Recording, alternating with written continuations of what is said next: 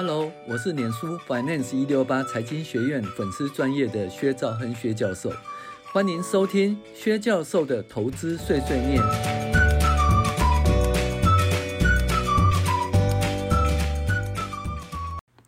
各位网友，大家好，我是薛兆亨薛教授。那今天跟大家讨论财报怪谈第二十三集：护国神山举不举债？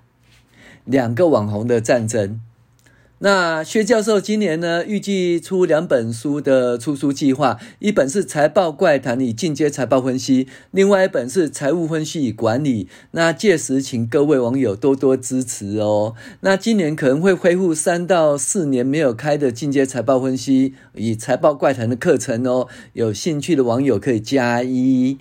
好，几年前吧，大概是上一届的总统选选举前。也就是说，二零一八年呢，不是地方首长的选举呢，民进党这个大输嘛。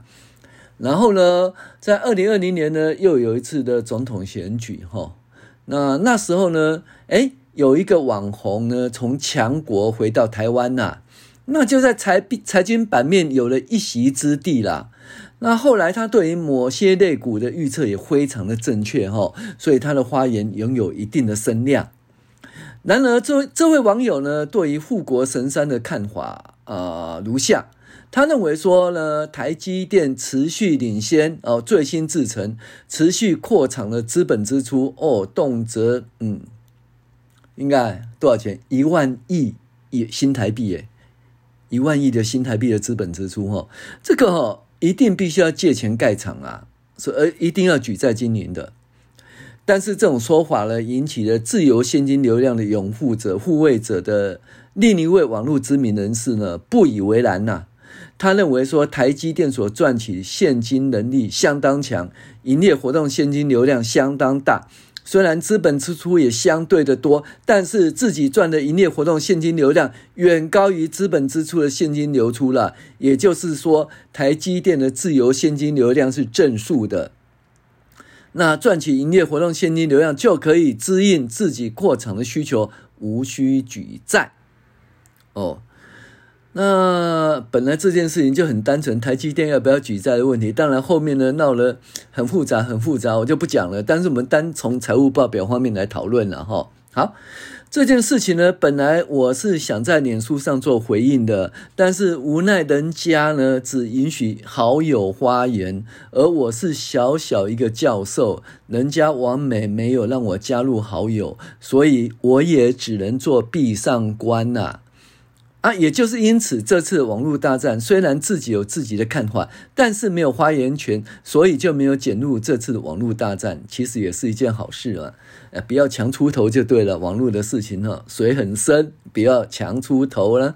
好，那一开始呢，这个是自由现金流量的拥护者呢占了上风了哈。啊。毕竟在二零一九年以前呢，台积电除了因为营运周转的需要而举借短期负债作为周转的调节，大家都知道，因为周转金的需求哈，那就不需要什么发行现金、发行股、呃现金，呃现金增资啦哈，不要发行新股，也不用跟那个银行借长期的负债，也不用发行公司债，因为就一个。短期周转的需求，那就做一个银行负的短期负债嘛，就一个信用额度啦，哈，然后在这个额度里面，就随着那个淡旺季呢，就呃借多一点钱，然后还多一点钱，借多一点钱，还多一点还多一点钱，也就是说，短期负债基本上是短期周转的调节，在资本结构上，也就是长期负债的举借跟现金增上。都没有进行筹资，大家记住哦，资本结构，资本 capital capital 就一个长期的哈需求，所以它基本上是一个长期负债以及这个股东权利权利的部分才叫做长资本结构哈。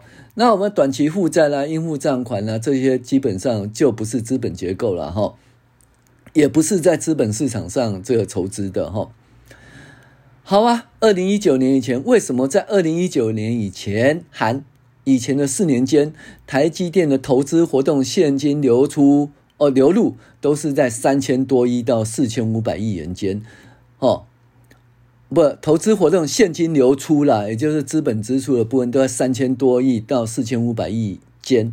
而盈利所赚取的营业活动现金流量则在五千多亿元到六千多亿元间，很明显自己赚取的营业活动现金流量就可以支应自己的资本支出需求了，而无需额外筹资了。那自由现金流量在这一段时间是有一千五百多亿到两千五百多亿间呢，根本就够。也就是说，台积电确实自由现金流量的拥护者说的。无需为扩厂资本支出的增加举借，哈，筹措资金，可以跟完美说，你到底有没有看得懂现金流量表？你知道现金流量表吗？你看得懂现金流量表吗？你研究一下台积电的现金流量好不好？你看台积电的自由现金流量都正数的，哪需要举债？你是拜不？But but，嗯，财务报表是过去的数据。那未来如何没人知道。随后的三年，台积电的资本支出呢扩大，而且往美国、日本投资。台积电的资本支出由二零一九年的四五八八亿元，成长到二零二零年的五零五七亿元，到二零二一年的八三六一八三六三亿元，到二零二二年第三季呃为止的近四季投资活动现金流出为多少？一零九三七亿元，哇！投资活动的现金流出，主要是资本支出越来越多，这大家都知道哈。这样大的资本支出，台积电有办法自给自足吗？有。台积电可以由营业活动现金流量支应吗？有。那二零一九年营业活动现金流入为六一五一亿元，扣除投资活动现金流出四五八八亿元呢，自由现金流量能有一五六三亿元。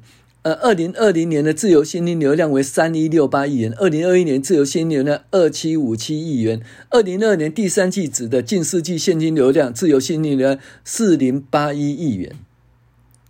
看起来台积电赚取现金的能力很强，持续投资。哦，一零九三七亿元，也就一万亿元哦，仍然有四千八四千零八十一亿元的自由现金流量哦，所以台积电很强啊，呃，具有的资本支出也可以支应啊。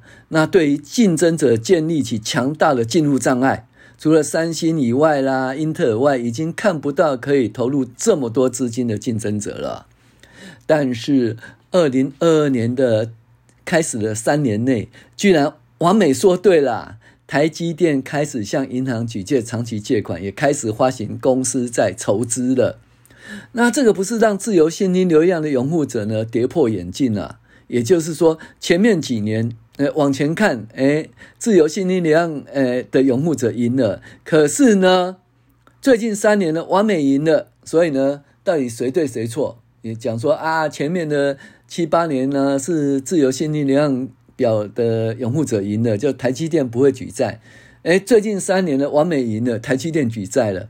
哎，可是台积电的自由现金流量是正的，为什么需要举债呢？那是因为台积电的股利政策。台积电的股利政策是稳定成长的股利政策。台积电的现金股息有二零一四年的四点五元稳定增加到二零二一年的十一亿十一元。那这几年台积电花的现金股息由七百七十亿元哦，增加到两千六百五十七亿元。以二零一九年台积电的自由现金流量一五六三亿元呢，不足以支应现金股息二五九三亿元，所以台积电必须要举债，这是必然的。除非台积电呢变更更稳定成长的鼓励政策，怎么讲？减少发放现金股息，否则光现金流量为正数，要应付稳定成长的股息，有相当大的压力呀。好，所以我们看台积电的那个台积电的负债比例哈，自有资本比例确实因为举债哈。那也变得比较差了哈，从原来的百分之七十到百分之八十的自由资本哈，那到了二零二一年降到五十八点二七，已经跌破六十以下，变五五十几趴哦，呃，持续下去可能会跌破五十趴的关卡，那向四十趴、四十几趴迈进，但是以台积电稳定的营收与分散产业及客户能力。诶，到手的单子不接，放弃提高市场占有率也是不行的。适度的财务杠杆有利于提升公司的价值与股东权益报酬率，但是在可以承担的风险下，提高股东的财富极大化，这个原则是对的。举债是对的，举债是对的。可是什么叫做可以承担的风险？那就是必须拿捏的地方哦。诶，诸位看官呐，你觉得台积电可以承担的风险是多少呢？嗯，那就见仁见智，大家自己去讨论吧。我是薛兆恒薛教授，谢谢您的收听。